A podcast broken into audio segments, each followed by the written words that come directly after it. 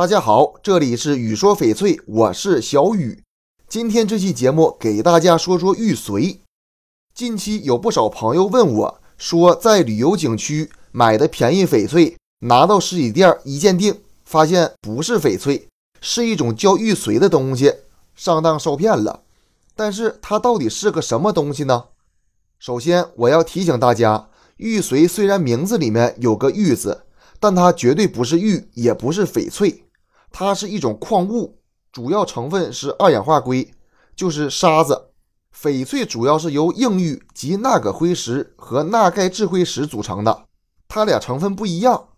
之前的节目咱们讲过，翡翠的形成条件是低温高压，玉髓的形成条件是低温低压，它俩不一样。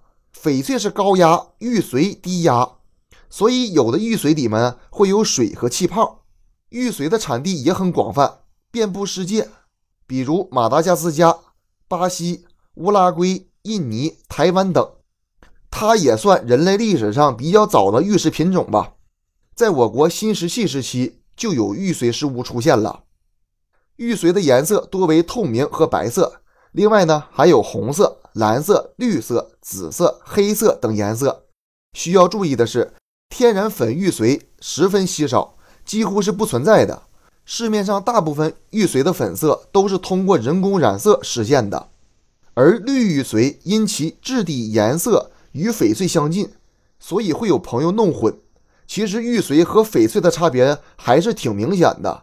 首先，虽然玉髓和翡翠都属于玻璃光泽，但翡翠有翠性，就是苍蝇翅，玉髓则没有。虽然都是绿色，但翡翠有色根。而玉髓没有，翡翠的密度大于玉髓的密度，因此呢，用手掂量时，翡翠明显更沉。还有最重要的一点就是，玉髓的价值远远不如翡翠。玉髓普通的价格就是几十到几百，因为它储量大，物以稀为贵嘛，所以价格不高，价位几乎不可能上千。而上好的翡翠，几十到千万都有的。